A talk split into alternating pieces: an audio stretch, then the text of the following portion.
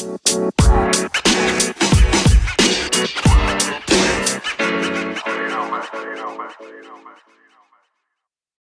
Servus Leute, ich begrüße euch recht herzlich zu einer weiteren Folge Gains for Brain. Danke, dass du heute wieder eingeschaltet hast. Heute wieder über das digitale Medium. Ich hoffe, dir geht es gerade ja, äh, halbwegs gut und ähm, deswegen habe ich heute wieder einen sehr, sehr spannenden Unternehmer, der äh, dir einige Impulse geben wird und in dieser Situation verlieren ja viele junge Leute ein wenig die Perspektive, aber äh, ich bin mir sicher, in diesem Gespräch, nach diesem Gespräch äh, wird äh, einigen Leuten ähm, vieles klar sein. Und ich darf begrüßen den lieben Gerold Wohlfahrt. Servus Gerold, danke, dass du dir heute die Zeit genommen hast. Daniel, ich grüße dich und ganz herzlichen Dank für deine Einladung. Lieber Gerold, du bekommst von mir eine Frage, die bekommt jeder meiner Interviewgäste. Und zwar bitte versetze dich mal in die Situation hinein. Du bist auf einem spannenden Austausch, äh, bei einem spannenden Networking-Austausch, wahrscheinlich jetzt digital alles und die Leute kennen dich nicht. Und auf einmal kommt die Frage auf, Gerald, du bist ur die spannende Persönlichkeit, sehr inspirierend, aber was machst du eigentlich den ganzen Tag? Dann sagst du was genau? Ja, letztendlich bin ich Unternehmer und habe von einer One-Man-Show, einem One-Man-Startup, ein eigenes Unternehmen in 20 Jahren zum Weltmarktführer aufgebaut. Privat bin ich Familienvater mit zwei wundervollen Kindern, dieses Jahr 25 Jahre verheiratet mit meiner ersten Frau. Ähm, habe vor 16 Jahren mit Geburt unserer ersten Tochter oder unser erstes Kind äh, den Papa-Tag begonnen und arbeite seitdem in einer Vier-Tage-Woche, weil Familie ist mir total wichtig. Und ja, letztendlich bin ich nebendran noch Mentor, Investor für junge Startups und ähm, bin Buchautor, des Buches Gewinn ist nur ein Nebenprodukt und ansonsten ja sehr aktiv mit allerhand Aktivitäten. So soll es sein. Jetzt würde mich gleich interessieren, äh, war das schon in, in, deiner Kindheit, im Kindergarten oder in der Volksschule so, dass da schon das Unternehmergehen hindurchgekommen ist und dass du da vielleicht am Pausenhof irgendwie mit, Süß, mit Süßigkeiten oder sowas gedealt hast und da irgendwie versucht hast, die Marge zu erhöhen oder hat sich das erst bei dir entwickelt? Nee, also definitiv war das, war das nicht der Fall. Ähm, ich bin ja von einem kleinen Bauerndorf, 300 Seelendorf. Meine Eltern äh, hatten einen Bauernhof. Äh, Vater war Landmaschinenschlosser, Mutter Hausfrau und äh, irgendwie haben wir das daheim gemanagt. Waren ziemlich ärmliche Verhältnisse, in denen ich da aufgewachsen bin. Äh, für die, äh, fürs Gymnasium, für Studieren war kein Geld da und so bin ich dann auch mit, mit 16 dann ähm, nach der mittleren Reife dann begonnen, eine Lehre zu machen. Also somit habe mhm. ich nicht studiert oder irgendeinen Titel oder sonst irgendetwas, sondern damit begonnen. Aber was ich schon bei der Lehre gezeigt hat, äh, war das, dass ich sage, ich habe dann immer wieder aufgezeigt, wie kann man denn Dinge besser machen ja, im mhm. Unternehmen. Und äh, das war damals auch die Zeit 1986, da sind gerade die Computer eingeführt worden in den vielen Unternehmen. Also war eine sehr, sehr spannende Zeit, wo so Riesenkästen eingeliefert wurden. Ja, was früher mal Fernsehen war, ja, kann man sich so gar nicht mehr vorstellen. Und dann konnte ich hier Warenwirtschaftssysteme und alles so von ganz von, von Beginn an damit begleiten. Aber ich habe immer gemerkt, Mensch, ich kritisiere äh, immer diese, diese Dinge und zwischen, ich war natürlich nur konstruktiv gemeint und nie persönlich, aber dieser Grad ist halt extrem schmal zwischen persönlicher äh, und, und persönlich ähm, und, und sachlicher Kritik. Und mhm. daraus ist dann letztendlich entstanden, dass ich irgendwann gesagt habe, weil ich immer wieder damit angeeckt bin, Gerold, du musst irgendwann dein eigenes Ding machen. Und das war dann mit 26 auch so weit, dass ich mein eigenes Unternehmen dann gegründet habe, als, wie gesagt, One-Man-Show im heutigen Kinderzimmer begonnen und dann aufgebaut, jetzt in diesen 20 Jahren zu, ähm, zum Weltmarktführer aber ja, zurückliegend war schon immer so, was ich, was ich konnte. Ich konnte reden, ich konnte verkaufen, ich konnte, wenn ich für was brenne, dann habe ich das immer geschafft, meine, meine Eltern, mein Umfeld äh, zu überzeugen. Ich habe viele äh, Vereine, wo ich auch sehr aktiv in der Vorstandschaft war, neu gegründet, hochgeführt. Wir haben mal einen Triathlonverein gegründet, wo ich eines der sieben Gründungsmitglieder war, den Verein in vier Jahren in die erste Bundesliga gebracht bin selber auch Triathlet, habe dreimal den Ironman äh, gefinisht. Ähm, also von dem her, ja, so ein Machergehen steckt einfach in mir drin.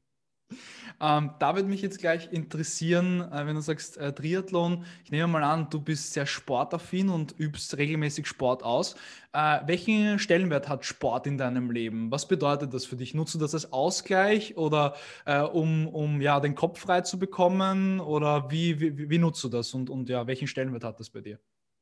Also der Sport ist für mich ein ganz elementarer Punkt gewesen und ist er noch aktuell, weil äh, ich finde, jeder Mensch braucht ein Ventil. Äh, wenn, du, wenn du hier ja, Unternehmertum bist, äh, selbstständig bist, ist immer die Frage, wann arbeitest du eigentlich und wann hast ja. du Feierabend, weil die gehen im Kopf immer wieder Dinge umeinander. Was kannst du optimieren, was kannst du besser machen, nochmal reflektieren. Wenn du irgendwie aus dem Büro gehst, dann ist ja kein Feierabend und all diese Dinge, die da draus hervorgehen. Und der Mensch braucht einen Ausgleich. Ja. Und das war für mich äh, definitiv der Sport. Äh, ich hab, äh, als Fußball habe ich begonnen, habe mich dann mit 16 äh, schwer verletzt und konnte dann Fußball nicht mehr spielen. Habe mir dann eine, ja, eine alternative Sportart gesucht und bin so damals zum Triathlon gekommen, war auch so 1986 so die absoluten Anfänge von Triathlon. 1985 in Hawaii das erste Mal, also auch äh, ja, schon ein Pionier damals gewesen, äh, damit dabei. Und ja, mache ich heute noch, mache heute so Extremradtouren, nicht mehr den Triathlon als solches einfach zu, zu trainingsaufwendig mit, mit 25, 30 Stunden Training die Woche. Ähm, irgendwann hast du es einfach, willst es nicht mehr machen und du magst dann andere Dinge im Leben. Ja, und, äh, aber Sport ist mir elementar wichtig, ja. Ähm, äh, da spreche ich dann vielleicht auch ganz kurz für mich. Ich habe durch den Sport einerseits natürlich auch den Ausgleich gefunden, aber andererseits auch eine gewisse Disziplin in mein Leben integriert. Jetzt meine Frage, ähm, wie wichtig ist es, wenn ich jetzt meine, mein Projekt, ich will gar nicht mal Startup oder Unternehmen sagen, äh, aber mein eigenes Projekt umsetzen möchte, ähm, inwieweit ist da Disziplin äh, nötig und wie hast du dir Disziplin angeeignet? Weil es ist ja schon immer so, auch wenn man seiner Leidenschaft nachgeht, man muss trotzdem jeden Tag aufstehen, man man muss trotzdem immer an seinem Unternehmen arbeiten. Du hast eine gewisse Verantwortung mit über 200 Mitarbeitern. Ähm, kommt man da irgendwann in diesen Strudel hinein, wo, dann, wo man dann Disziplin haben muss? Ähm, wie war das bei dir? Ja, also der, ich, ich begleite ja, ich habe ein eigenes Mentoring-Programm mit Invest to Grow, begleite ich äh, Jungunternehmer, Jungunternehmerinnen ganz, ganz eng. Und was ich da sehr häufig sehe, ist einfach dieser Grad an, an äh, ich, ich sage mal ganz bewusst Resilienz. Ja, weil da okay. in, dem, in dem Wort steckt für mich eigentlich das ganze andere auch alles mit drin ähm, und zu sagen, wie hart bin ich wirklich bereit, an mir zu arbeiten, mir auch Schmerzen zuzufügen, ja, in Form ja. zu sagen, ja, ich habe jetzt irgendwie 14 Stunden am, am Rechner heute, ähm, ich habe jetzt irgendwo 80 Stunden diese Woche schon äh, hinter mir und trotzdem bin ich einfach noch nicht fertig, da muss noch das und das und das gemacht werden. Also du musst schon einfach in der Lage sein, hart zu dir zu sein. Und mhm. das ist etwas, wo ich sage, das fehlt mir äh, in der Beobachtung sehr, sehr häufig, ja, dass ich halt irgendwo aus einem Angestelltenverhältnis herauskomme, habe da irgendwie, was weiß ich, acht Stunden oder irgendwas gearbeitet dort raus und denke jetzt halt, jetzt mache ich das Gleiche, äh, nur für meinen eigenen Geldbeutel. Mhm. Und so funktioniert dieses Spiel nicht. Und das ist auch ja, das falsche Bild, wer das hat, ja, dieses, dieses Bild. Das ist nicht so. Ja, und äh, gerade am Anfang ist es einfach ein knallhart gesagt, ein Arsch aufreißen. Äh, das brauchst du einfach, um, um nach vorne zu kommen. Und dazu musst du bereit sein. Und da bringt natürlich der Sport ganz elementar viel mit. Mhm. Hast du auf der mhm. einen Seite einfach diese, diese Schmerzen, gerade wenn du im Spitzensport äh, auch nochmal unterwegs bist, wo du sagst, du gehst du immer äh, über deine Schmerzgrenze hinaus, weil nur so hast du diesen Trainingsreizeffekt dann damit drin. Anders schaffst du es nicht. Dann natürlich die Konsequenz. Ich komme jetzt hier aus dem Triathlon Ironman. Ja, da hast du, äh, stehst du früh um 5 Uhr auf, äh, da regnet es draußen, hat 4 Grad äh, und, und es ist 5 Uhr, stockdunkel. Und du sagst dir, warum bitteschön soll ich denn jetzt aufstehen? Warum soll ich ja. mir das antun? Ja? Aber daraus diese diese Konsequenz, die du dann daraus ableitest, äh, all das bringt dir im Unternehmertum später so, so viel. Und von dem her kann man das über den Sport äh, von der Jugend an schon perfekt trainieren. Mhm. Ähm, jetzt zum Thema Erfolg. Ähm, man liest es mal schnell, wenn man ein, ein, Startup hochgezogen hat oder allgemein in der Zeitung, ja, der und der ist erfolgreich und, und das bedeutet Erfolg. Äh, jetzt würde mich interessieren, wie definierst du für dich Erfolg? Was bedeutet für dich Erfolg? Also Erfolg ist für mich, wenn ich alle, wenn ich es schaffe, alle sechs Lebensbereiche in eine Balance zu bekommen. Also okay. sechs Lebensbereiche ist für mich der Beruf, die Familie, die Finanzen, ja, die Freizeit, die Persönlichkeitsentwicklung und, ähm, und das ist letztendlich einfach mein, mein, mein Gesamtbild, ja, um was es geht. Weil es sind viele unterwegs, die hergehen und sagen, ich, ich mach, bin super erfolgreich im Beruf, ja, finanziell erfolgreich, zu Lasten der Gesundheit, zu Lasten mhm. der Familie, zu Lasten der Freunde äh, da draußen heraus. Und das funktioniert einfach so nicht. Und wie schaffe ich das, dies in Balance zu halten. Und das ist etwas, das ist ein ständiges ausgleichen. Ja, da bist du auch nie am Ziel, weil du immer wieder justieren musst, weil irgendwo gewisse Bereiche äh, Überhand bekommen, wo du sagst, okay, jetzt ist hier eine Corona-Situation auf einmal eine Krisensituation im Unternehmen, wo ich jetzt voll gefragt bin und dann bleiben andere Dinge auf der Strecke. Nur das, da kommst du ganz, ganz schnell in einen Mangelzustand mit hinein ähm, ja. und das ist nicht gut. Also immer wieder zu sagen, ja, wie schaffe ich das, diesen Ausgleich und habe da so, eine, so, eine Trend, so ein Trendcheck-Barometer für mich erarbeitet, wo ich auch jeden Montag immer wieder reingehe und wieder justiere, bin ich noch in allen Bereichen mit da? Muss ich da einfach was verändern? Muss ich da nachjustieren? Also das ist ein ganz, ganz wichtiger Faktor. Und das ist das, was ich ohne Erfolg definiere. Äh, mega spannend. Jetzt hast du es eh schon erwähnt, äh, Corona, du bist sehr gefordert. Ähm, wie du, wie der erste Lockdown oder wie du vielleicht schon davor von, von Corona gehört hast, was war das für dich für, für ein Gefühlszustand? Was, was, was hat das in dir ausgelöst? War da ganz kurz mal, musstest du dich da auch mal ganz kurz setzen und das Ganze auch mal verarbeiten? Und was hat das auch bei, bei dir im Unternehmen bedeutet? Vielleicht auch im, in privater Hinsicht dann auch. Ähm, was hat das bei dir äh, ja, hervorgerufen? Ja, also Corona, ganz, ganz interessantes, spannendes Thema. Ähm, also ich kam damals, äh, Anfang März äh, letzten Jahres, 2020, kam ich zurück aus, aus dem Skiurlaub. Ähm, mhm. Und äh, ich, im Urlaub ist es so, ich habe dann mein Handy zu Hause, ich bin im Urlaub immer offline Nachrichten und so verfolgst auch nicht, ja, weil du denkst, okay, das funktioniert ja auch. Ähm, trotzdem konntest du es auch gar nicht vermeiden, dass du das immer wieder auch schon mitbekommen hast, äh, damals in Österreich, da im Skiurlaub. Aber trotzdem ja. bin ich eigentlich ziemlich äh, jungfräulich so zurück aus Urlaubsstimmung gefahren, ja. Äh, und, und, und ja, da waren einfach dann die ersten äh, Anzeichen da und dann ähm, rief letztendlich über das Handy meiner Frau dann mein Geschäftsführer und sagt, du, äh, Georg, wir haben ein Thema italienischen Mitarbeiter, die, die kommen nicht mehr aus ihrer Region mit heraus. Ähm, und ähm, ja, da, da, droht irgendwie was auf uns zuzurollen. Und so vergingen dann im Prinzip mal die Tage. Das Ganze hat sich dann, äh, dann hoch äh, sterilisiert äh, bis hin zum Freitag, dem 13., äh, wo ich da stand und musste 200 Mitarbeitern in die Augen schauen und sagen, ich habe ab Montag keine Arbeit mehr für euch. Gar keine mehr. Was, was war das? Also wir, wir planen, bauen und betreuen Einzelhandelsfilialen in ganz Europa und mit dem 16. März waren alle dieser 5000 Filialen europaweit im Lockdown. Alles war geschlossen.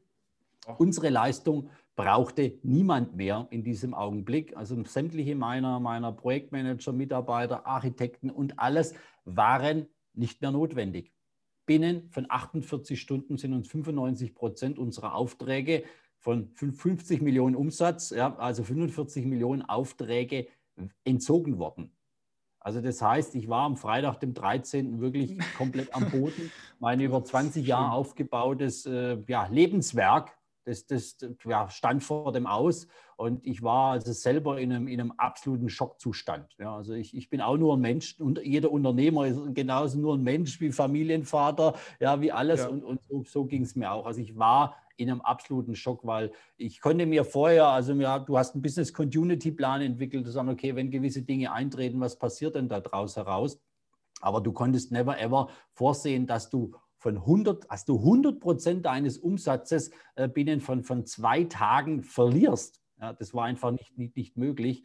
Ja, und das war, war der Punkt. Und ich habe dann zwei Tage gebraucht, ja, wie, bis ich mich da wieder rausgerappelt habe und gesagt, okay, jetzt es ist so, die Dinge sind, wie sie sind. Ich kann es jetzt nicht ändern. Es ist jetzt die Frage, was ist jetzt gefragt? Ja? Wie schaffe ich das jetzt, dass ich alle meine 200 Mitarbeiter durch diese Krise durchbringe? Was ist da dafür notwendig? Und ich bin dann hergegangen, habe dann einen 72-Punkte-Katalog erarbeitet und das gesamte Unternehmen binnen von weiteren drei Tagen in ein künstliches Koma gebracht. Also das bedeutet, ich habe äh, über zwei Millionen Kosten pro Monat und musste diese Kosten auf unter 200.000 bringen jeder Tag, jede Stunde, wo ich länger dazu gebraucht hätte, bis ich diesen Zustand erreicht hätte, wären Geld, also du, du hast dann pro ja. Tag, äh, sind dann 80.000 Euro weg und die siehst du nie mehr wieder. Also jeden Tag, den wir länger gebraucht hätten, wäre eine, wäre eine Katastrophe geworden für, für, für später. Ja, und so haben wir es geschafft, binnen 72 Stunden das äh, künstliche Koma zu erreichen. Und dann war Donnerstag früh, wir saßen zusammen im Krisenstab, gesagt, okay, was können wir jetzt machen? Wie können wir jetzt Umsätze generieren? Was können wir tun? Ja? Und da sind wir hergegangen, Blick nach China. Was ist jetzt in China? Die sind am weitesten in der Corona-Pandemie. Was machen die jetzt gerade? Okay, ja. die haben Masken, die haben Desinfektionsmittel, Desinfektionsständer, Plexiglasscheiben habe ich gesagt, okay, wenn unsere Kunden die Filialen wieder aufmachen wollen, dann werden die das sehr wahrscheinlich auch benötigen. Wie ist es mit der Verfügbarkeit äh, am Markt im Moment gerade? Okay, das Zeug ist einfach nicht da. Also das heißt, der, der das jetzt hat, der hat einen entscheidenden Vorteil. Also all risk, all in hergegangen und habe Materialien gekauft für über eine halbe Million, äh, mir ans Lager gelegt, Masken, Desinfektionsmittel, Plexiglasscheiben und so weiter. Acht Mitarbeiter zurückgeholt, gesagt, so, ihr macht jetzt nichts anderes wie Kunden anrufen. Unsere Kunden hat, okay, pass auf, wenn ihr aufmachen wollt, 25.000 Masken, 80 Cent kannst du jetzt haben, ja oder nein, wenn nicht, ist weg. So, fertig. Mhm. Ja, und, ähm, und dann haben wir noch parallel dazu gesagt, Mensch, wir haben lauter Elektriker, Techniker, hochqualifizierte Leute mit, mit Autos, Werkzeuge, die sitzen alle gerade daheim herum. Was können wir denn da tun? Und dann habe ich in, binnen von vier Wochen ein äh, europaweit äh, erstes, einzigartiges bis heute Handwerkerbuchungsportal, Book Your Rockstar nennt sich das, äh, für Unternehmen geschaffen. Mhm. Äh, und da kannst du online, wenn du einen Handwerker brauchst, heute äh, kannst du den entsprechend buchen. Der kommt zu dir und das sind meine, meine eigenen Mitarbeiter, die da kommen.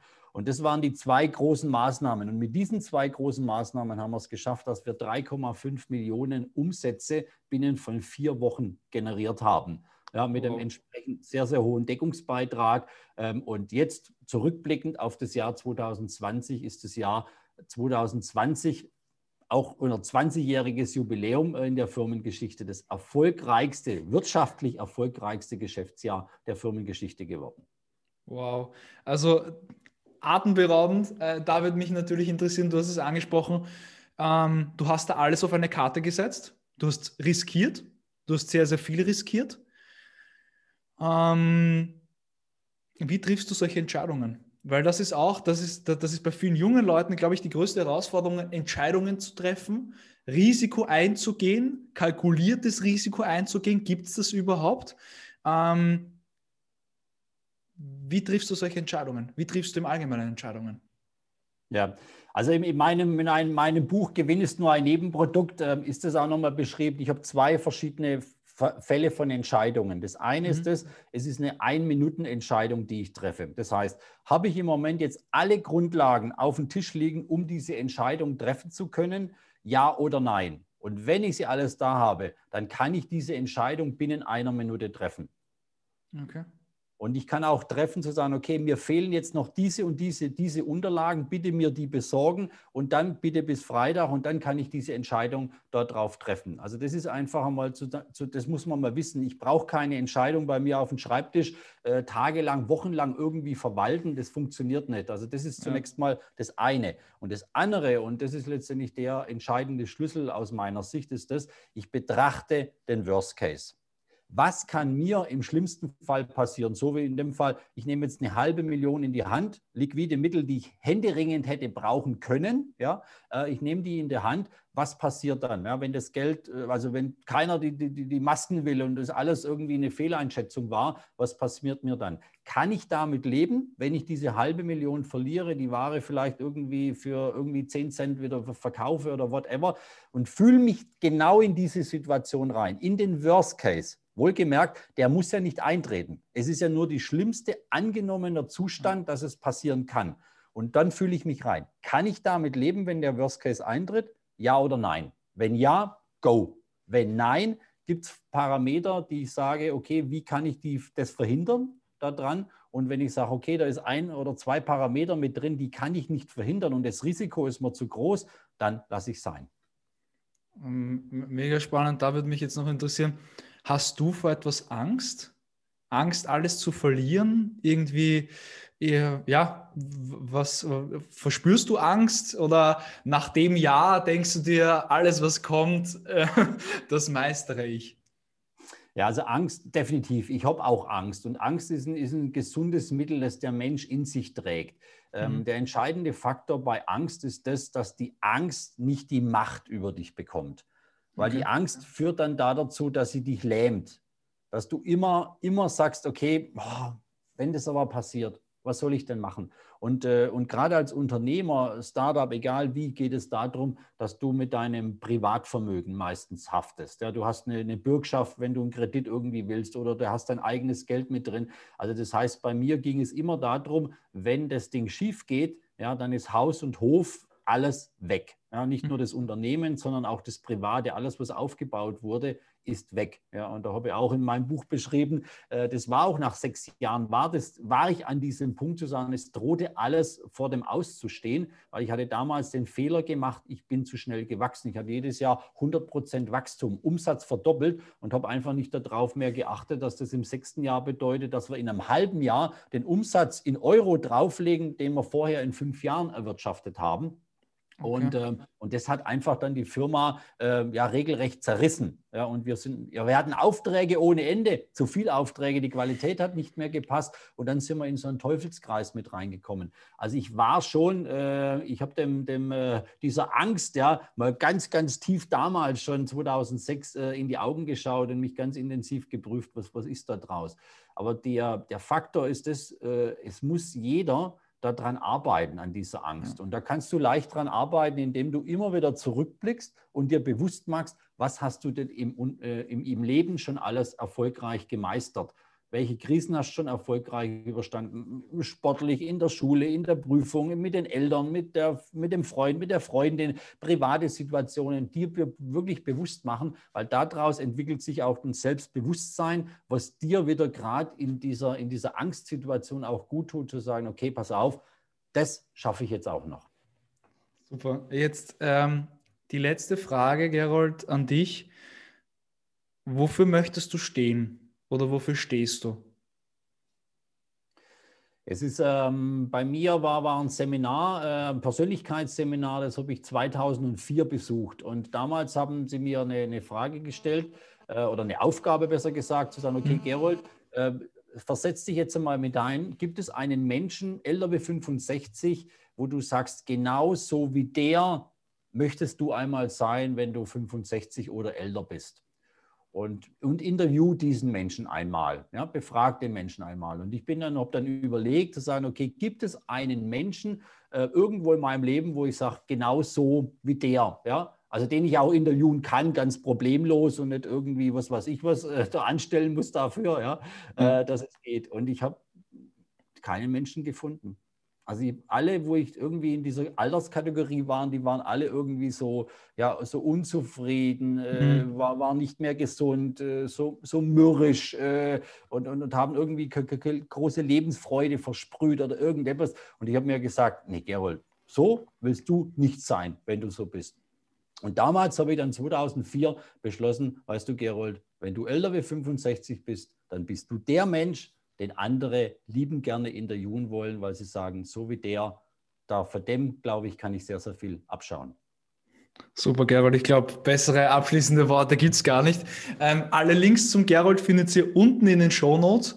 Ähm, und Gerold, ich wünsche dir auf jeden Fall noch einen super, super schönen Tag und danke für deine Zeit. Ich danke dir ganz herzlich für das Interview, lieber Daniel, und wünsche auch dir einen wunderschönen Tag.